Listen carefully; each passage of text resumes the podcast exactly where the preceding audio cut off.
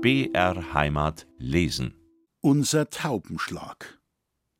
Unser Schulkamerad vom rechtzeitigen Nachbar, der mit den kleinen Augen und der niederen Stirn, hatte einen großen Vorzug vor uns, das heißt vor mir und meinem Bruder Martin.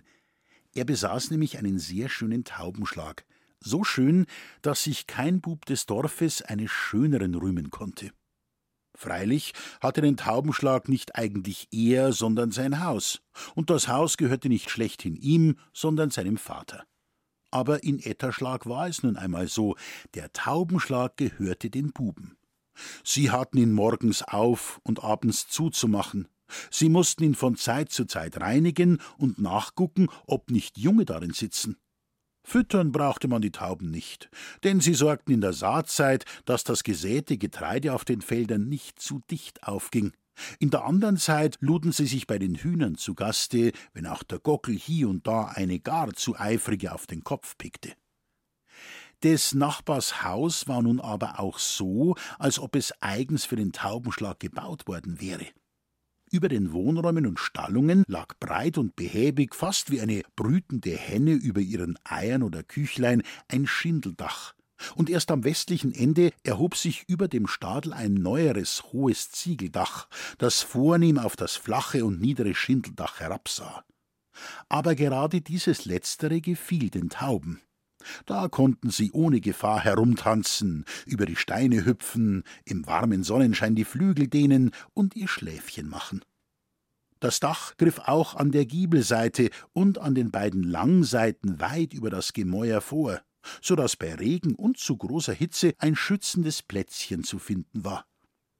Der Giebel schaute nach Osten, daher am frühen Morgen schon der Sonne ins Gesicht. Und da von dieser Himmelsrichtung nie ein Sturm und sehr selten ein Gewitter kam, so waren die Tauben entzückt, dass der Nachbar gerade unter dem schönen Vordach an der Ostseite das Flugloch zu ihrem Schlage anbrachte. Hart unter dem Flugloch saß ein breites Anflugbrett mit Sprossen, und unter diesem ein breites Mauergesims, das an der ganzen Grundlinie des Giebels entlang lief. Da saßen nun die Tauben oft und gerne so dicht wie die Perlen an einer Schnur. Aber diese beschauliche Ruhe dauerte selten gar lange. Irgendein unruhiger und gewalttätiger Tauberer drehte sich gurrend das ganze Gesims entlang, bis alle Perlen davon waren. Der Taubenschlag war schon fast ein Taubensaal, zu dem eine Türe führte, durch die wir Buben aufrecht gehen konnten. Da saßen in einfachen Nestern die Brütenden an der inneren Wand herum, so dass in der Mitte immer noch ein Platz für die Solotänzer blieb. An der linken Wand stand ein niederes Regal, dessen Fächer nette Notwohnungen boten. An diesen Taubenschlag konnte der unsere nicht heran. Unser Haus hat den Giebel mit dem Flugloch nach Süden gestellt.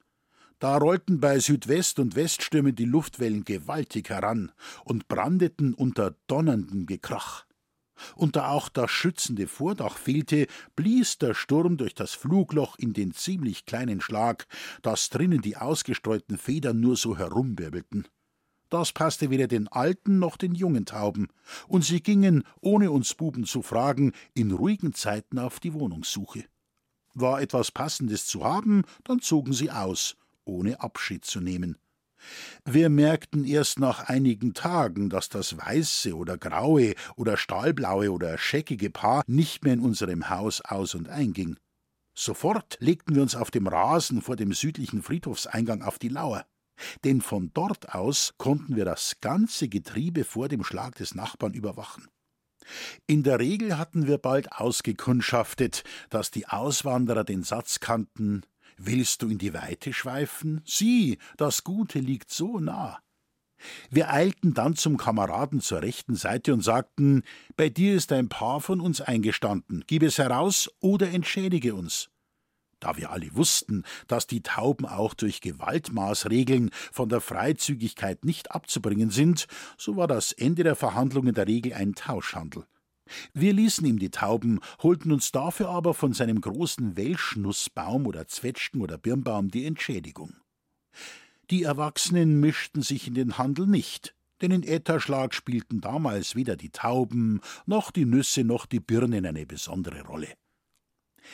Wir erlebten aber nicht nur manche Abwanderung aus unserem misslichen Schlag, Auch von denjenigen froh beschwingten, die frühmorgens zur reich besetzten Tafel auf das Saatfeld zogen, kehrten manche nicht mehr zurück, weil sie dem Stoße eines noch gewandteren Feldpolizisten erlagen.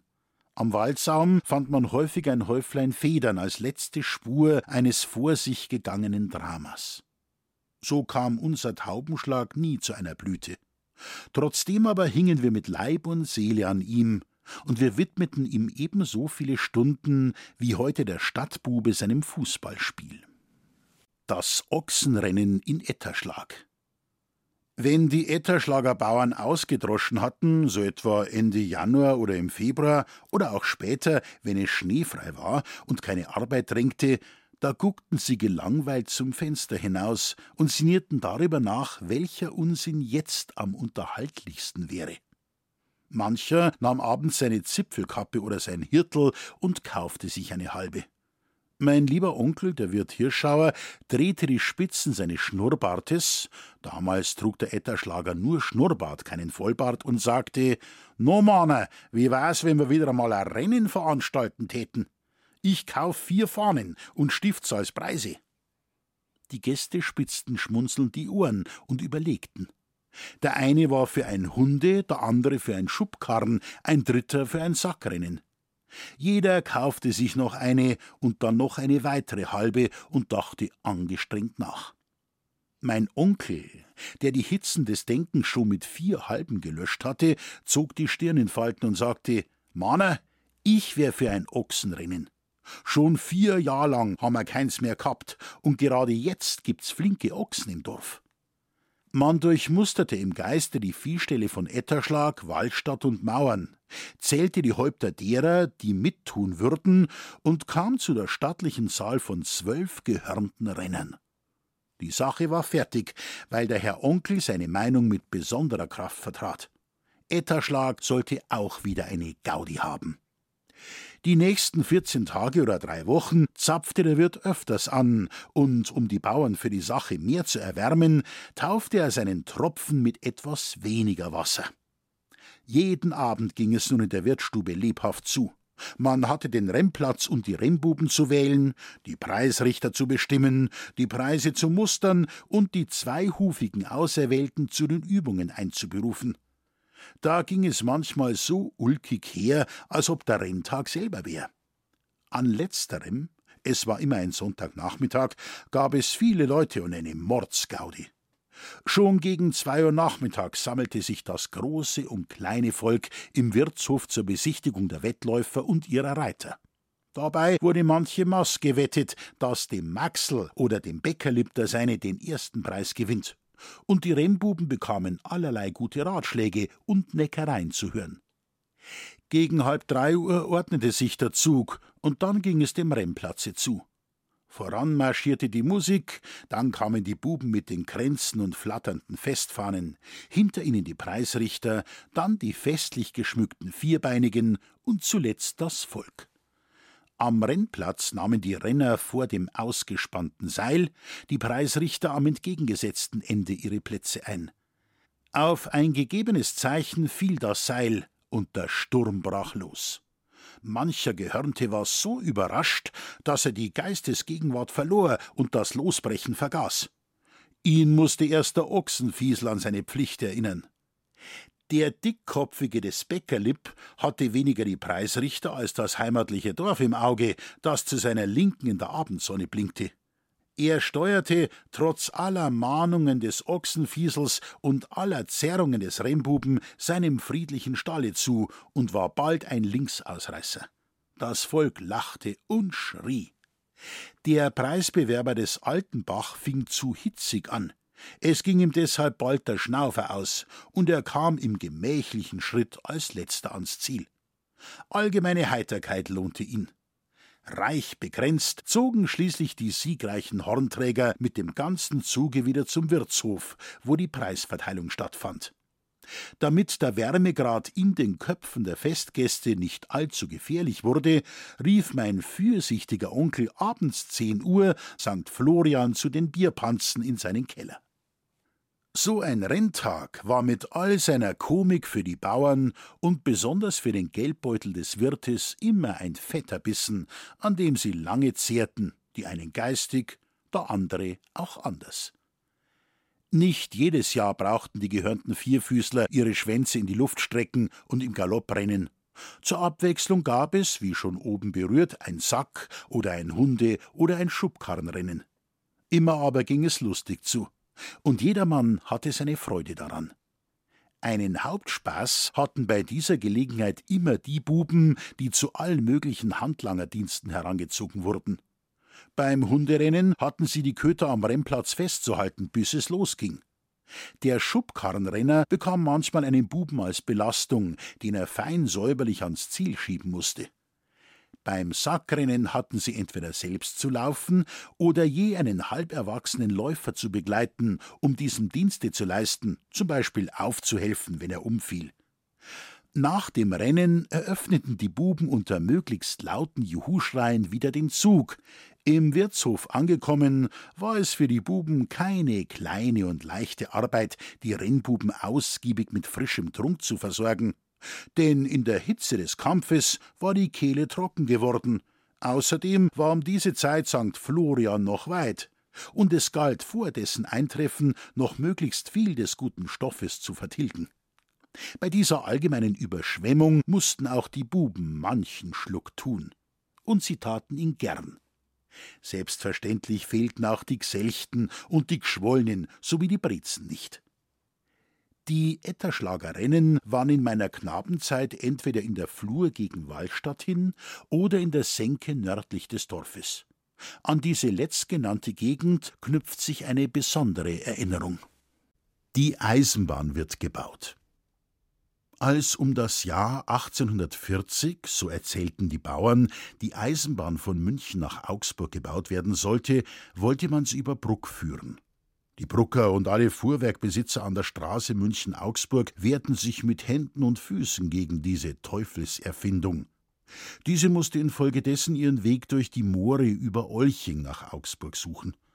Als später die Bahn München-Lindau ins Auge gefasst wurde, mied man Bruck und projektierte sie über Etterschlag, Inning und Stegen nach Landsberg. Ganz Etterschlag war natürlich in Aufregung, denn es sollte Station werden. Jeden Tag lief ich zur nördlichen Talsenke, um mich zu überzeugen, dass die rot-weißen Stäbe und Fähnchen noch an Ort und Stelle waren. Meine Knabenfantasie entwarf kühne Pläne, und ich sah die Zeit kommen, wo nicht nur die Etterschlager haufenweise zum Oktoberfestrennen nach München fahren, sondern auch die Münchner in Scharen bei den Etterschlagerrennen erscheinen würden. Jahrelang hörte man von der Bahn nichts mehr, und als sie gebaut wurde, erhielt die Trasse Bruck-Kaufering den Vorzug. Die Bauern lachten, als man ihnen sagte, die Schwierigkeiten bei Stegen und Landsberg seien unüberwindlich gewesen. Sie behaupteten vielmehr, die Brucker hätten sich bekehrt und nunmehr die Bahn um jeden Preis gewollt. Und ihr berühmter Herr Miller, der in München großen Einfluss hatte, wusste es für seinen Heimatort zu retten. Die Münchner kommen jetzt auch ohne Bahn nach Etterschlag aber nur zum Hamstern. Der Geburtstag der Bahnlinie München-Kaufering war der Todestag des Postwagenverkehrs München-Landsberg. An der Bahre des dahingeschiedenen standen trauernd alle Dörfer, die seine Laufbahn zierten. Mit ihm begrub man ein Stück ihres Stolzes, mit ihm verschwand für sie die ganze Posthornpoesie, ja, wir Etterschlager waren stolz auf unseren Postomnibus, mit dem man täglich die Haupt- und Residenzstadt sowie die altehrwürdige Lechstadt besuchen konnte. Wir konnten im Staatswagen von unserem eigenen Dorfe aus fahren und mit Geringschätzung auf die Wesslinger, Steinebacher und Wallstatter schauen, die alle geheime Neider unserer Vorzüge waren. Wir konnten fahren, aber in Wirklichkeit fuhr doch kein Etterschlager mit des Königs Wagen. Zwischen Möglichkeit und Wirklichkeit ist eben ein weiter Weg, der umso weiter wird, je kleiner der Geldbeutel des Dörflers ist. Hatten die Pferdebauern etwas in München zu besorgen, luden sie Holz oder Getreide auf ihren Wagen und fuhren selbstbewusst dem hauptstädtischen Holzmarkt oder der großen Schranne zu. Und die Ochsen- und Kühbauern hatten doch in München nichts zu suchen. Und wenn, dann fuhren sie mit einem Pferdebauern in die Stadt. Die meisten Geschäfte erledigten sie auf Schusters Rappen in Bruck. Am schmerzlichsten empfanden die Etterschlager das Ende der Posthornpoesie. Wenn an schönen Mai- oder Sommertagen der gelb lackierte Omnibus verklärt im goldenen Abendrot sich von München her dem Dorfe näherte, standen wir Buben schon beim ersten Haus, um den majestätischen ehrfurchtsvoll zu begrüßen. Er dünkte uns eine Erscheinung aus der andern Welt. Diese Farbenpracht, gelb der ganze Wagen, auf dem Bock in steifer Würde der starke Lenker der edlen Rosse, gehüllt in eine weiße Lederhose, an den Füßen glänzende schwarze Schaftstiefel, am Leibe eine rote Weste, darüber einen blauen Frack, beide mit Silberborten geziert, auf dem sonnenverbrannten Haupte einen steifen, lackierten Zylinder, den das bayerische Wappen und die weißblaue Kokarde schmückten, und um die Schulter an weißblauer Schnur das glänzende Posthorn. Das war für das Dörflerauge eine entzückende Erscheinung. Da, wo die Straße anfängt zu steigen, vertauschten die schon etwas müden Gäule gerne ihren Trab mit langsam stampfendem Schritt. Dann griff der Postillo nach seinem Horn, führte es feierlich an die Lippen und blies schmelzend Ich hatt einen Kameraden oder zu Straßburg auf der Schanz oder Morgenrot, Morgenrot. An allen Fenstern und Türen waren lauschende Ohren und gerührte Herzen. War die Höhe erklommen, folgte ein lustiger Ländler, der die Menschen und Gäule wieder munter machte. Das war die Parademusik der Etterschlager. Abschied von der Kindheit. Mit dem Austritt aus der Werktagsschule kam für mich die Zeit der ernsten Überlegung. Sollte ich die Laufbahn, die meine Eltern und Geschwister sowie meine sämtlichen Verwandten eingeschlagen hatten, verlassen und einem Berufe zusteuern, der einesteils als etwas Besseres galt, da mit ihm keine körperliche Arbeit verbunden war, der aber andernteils als minderwertig erschien, da der Lehrer in der Gemeinde als lästiger Mitesser angesehen wurde, der selbst weder Halm noch Huf besaß. In den Augen der Bauern gilt nur der, der mit viel Tagwerk Grund und Boden protzen kann. Viel Halm auf dem Feld, viel Geltung in der Welt. Der Bauernstolz wächst mit den Bäumen im Holz. Das waren Anschauungen, die in jedem Bauernhirn verankert lagen und nur eines günstigen Wasserstandes bedurften, um flott zu werden. Wer im Vorhinein auf Haus und Hof verzichtete, galt als dummer Teufel, den man nur bemitleiden konnte. Ich selbst war längst entschlossen, den Bauernhut und Bauernjanker an den Nagel zu hängen. Meine zarte körperliche Verfassung war nicht geeignet, die vielen schweren Steine zu heben, die auf den Dorfstraßen und Äckern und Wiesen lagen. Als Zwölfter in der Familie konnte ich nicht erwarten, dass mir irgendein Bauernhof zugeflogen kam. Ich kaufte mir daher eine Studentenmütze und bat die Mutter, den langen, dürren Schneider von Schöngeising zu bestellen, damit er mir einen Studentenrock mache. Meine Mutter war einverstanden, mein Vater und meine Geschwister legten mir wenigstens kein Hindernis in den Weg, und meine Verwandten kümmerten sich wenig um mich. Nur der zweite Bruder meiner Mutter in Mauern regte sich darüber sehr auf, dass ich nicht Bauer werden wollte. Bei einer Versteigerung in Mauern, bei der ich mit meinem ältesten Bruder anwesend war, kam er so in Wut, dass mich mein Bruder vor seinen Fäusten schützen musste. Von da an brach ich den Verkehr mit meinen Verwandten mütterlicherseits so ziemlich ab und betrachtete sie mir nur mehr aus der Entfernung. Was nun kam, bereitete ein Kleeblatt vor, das aus meiner Mutter, dem Lehrer und mir bestand. Schon im Mai machte ich mich mit der Mutter auf den Weg nach Seefeld, um mir ein bezirksärztliches Zeugnis über Tauglichkeit zum Lehrberuf zu beschaffen. Die Untersuchung war sehr kurz, das Zeugnis stellte völlige Tauglichkeit fest. Mutter und Sohn eilten hochbeglückt heim, überlieferten dem Lehrer das hochwichtige Papier. Dieser packte es mit meinem Schulentlassungszeugnis und einem Empfehlungsschreiben zusammen und schickte es an den Vorstand des sogenannten Konviktes der Präparandenschule in Freising. Wir erwarteten hoffnungsfreudig die baldige Aufnahme in das Institut oder wenigstens die Zulassung zu einer Aufnahmeprüfung. Die Tracht in Etterschlag um 1860 Alsbald kam auch der lange, hagere Schneider aus Schöngeising mit Maßstab und Bügeleisen angerückt. Er sollte aus dem Bauernbüblein äußerlich ein Studentlein machen. Das ging leichter und rascher, als man erwarten konnte, da der Wandel in der Mode bereits vorgearbeitet hatte.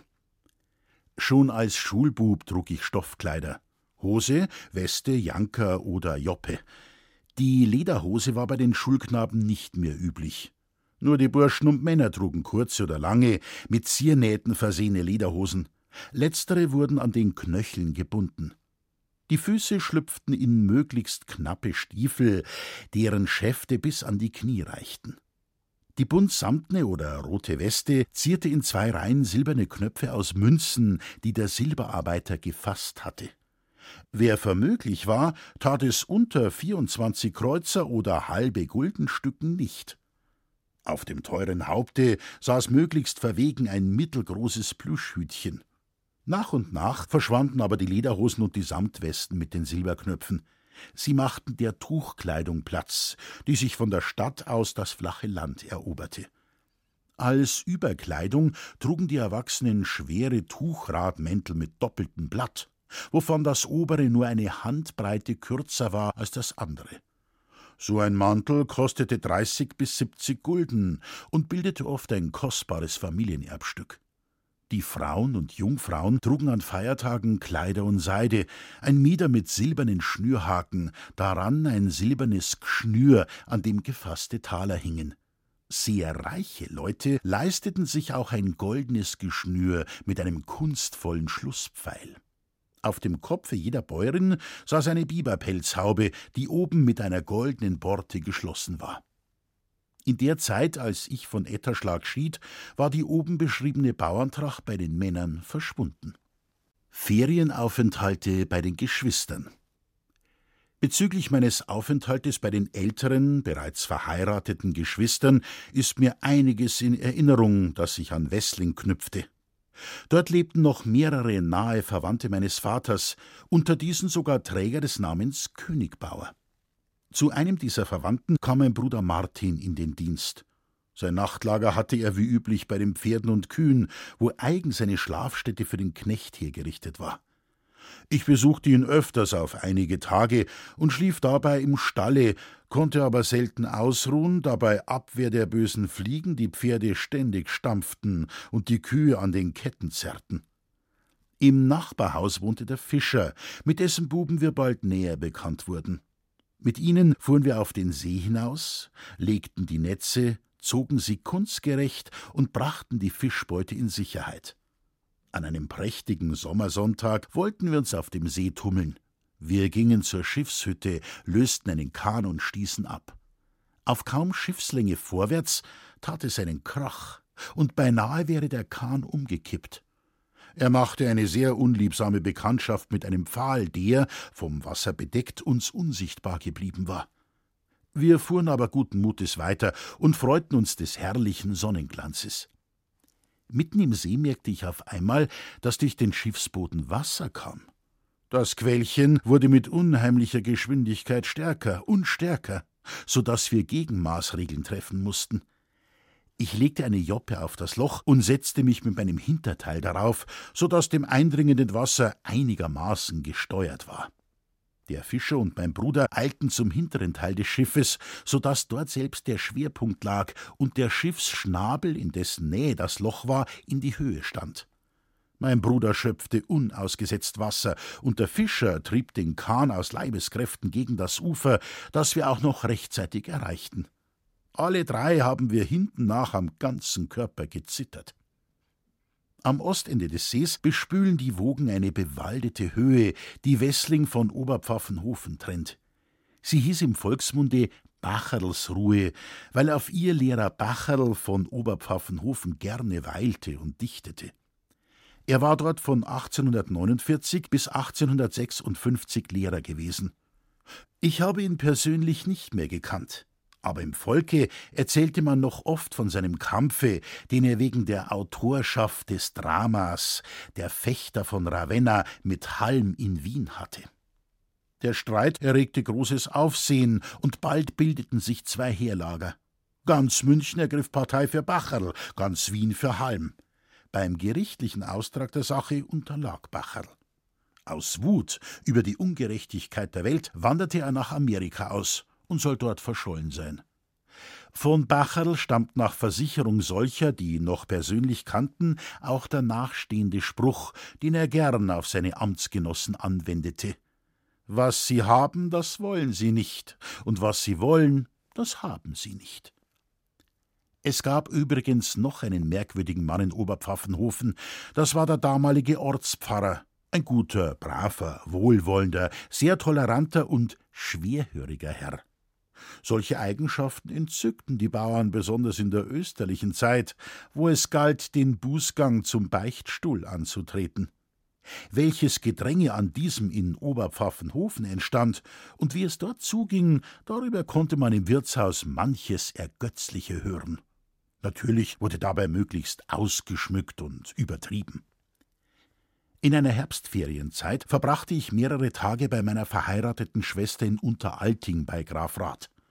Ich benützte sie, um mir die Umgebung der sehr nahe liegenden Orte Graf Rath und Wildenroth genauer zu betrachten. Nicht als ob ich diese reizenden Flecklein Erde nicht schon gekannt hätte. Sie waren ja für mich gleichsam heimatlicher Boden. Aber als Knabe hatte ich ein anderes Auge und ein anderes Herz als jetzt, wo ich zum Jüngling herangereift war. Als ich noch Knabe war, erweiterten sich meine Augen und erwärmte sich mein Herz, wenn ich in Graf Rath unter der großen Linde vor dem Wirtshaus saß und mir kälberne Bratwürste oder wohlschmeckendes Kuttelfleck voressen, eine Lieblingsspeise von mir, Nase und Gaumen erfreuten, oder wenn ich im Kramladen köstliche Lebkuchen und süßen Met zu meinem eigen machte. In Wildenroth, wo ich öfters bei meinem Onkel Kirchweihgast war, hatte ich nur Sinn für die großen und fetten Schmalznudeln, für die Mühle und das angegliederte große Sägewerk, für das Kahnfahren und Baden. Ich hatte schon von der Eiszeit gehört und gelesen und wusste auch, dass ich in dieser Landschaft mitten unter ihren klassischen Zeugen stand, und wenn ich auch nicht alles verstand, ich ahnte wenigstens, dass hier Gottes Finger ein Stück Geschichte in die Erdrinde geschrieben. Der Ammergletscher reichte einstens von den Alpen bis in die Gegend des heutigen Grafrath. Hier an seinem Nordende schob er alles Geröll und Gestein, das er vom Gebirge brachte, in kühnem Bogen zu einem wulstigen Walle zusammen, der ihm als sogenannte Stirnmoräne seine weitere Ausdehnung wehrte. Als der Gletscher schmolz, suchten seine Wasser, die vom Gebirge her stets neuen Zufluss erhielten, einen Ausweg aus dem großen, von Süden nach Norden sich erstreckenden Becken. Sie fanden einen solchen, aber nicht nach Norden, sondern nach Osten. Die Wasser durchsägten den Wall, und als das Rinnsal immer tiefer geworden, floß nach Osten mehr Wasser ab, als von Süden heraneilte. Der Ammersee wurde kleiner, zog sich bis zum heutigen Stegen zurück und hinterließ das heute wegen seiner Gefährlichkeit von den Anwohnern noch sehr gefürchtete Moor zwischen Stegen und Grafrath. In der Durchsägung der Moräne liegt heute Wildenroth, von vielen wegen der Ähnlichkeit der Lage Klein Bethlehem genannt. Es ist für Naturfreunde und Erdgeschichtler eine interessante Stelle, an der sich schon sehr frühzeitig Menschen niederließen. Mitten durch den fast schluchtartigen Einschnitt fließt die wasserreiche und durch den See geläuterte, wegen der moorigen Ufer aber an vielen Stellen heimtückischen Amper. Links und rechts von ihr erheben sich die ziemlich steilen Böschungen der Moräne, die oft bis zur halben Höhe hinauf die Häuser mit ihren Gärten tragen. Die Wege und Strässchen, die vom Dörflein zum Plateau führen, klettern entweder steil die Böschung hinan oder sachte an ihr entlang empor, bis sie in einem Bogen den oberen Rand als Hohlweg durchschneiden. Durch einen solchen Hohlweg führt die Straße von Etterschlag nach Wildenroth. Ich erinnere mich, dass in einem sehr schneereichen Frühjahr mein Bruder Georg und ich Getreide zur Mühle bringen wollten. Der Hohlweg war aber so vollkommen zugeschneit, dass von ihm nichts zu sehen war. Ross und Schlitten wären in ihm spurlos verschwunden. Wir mussten umkehren, ohne Wildenrot gesehen zu haben.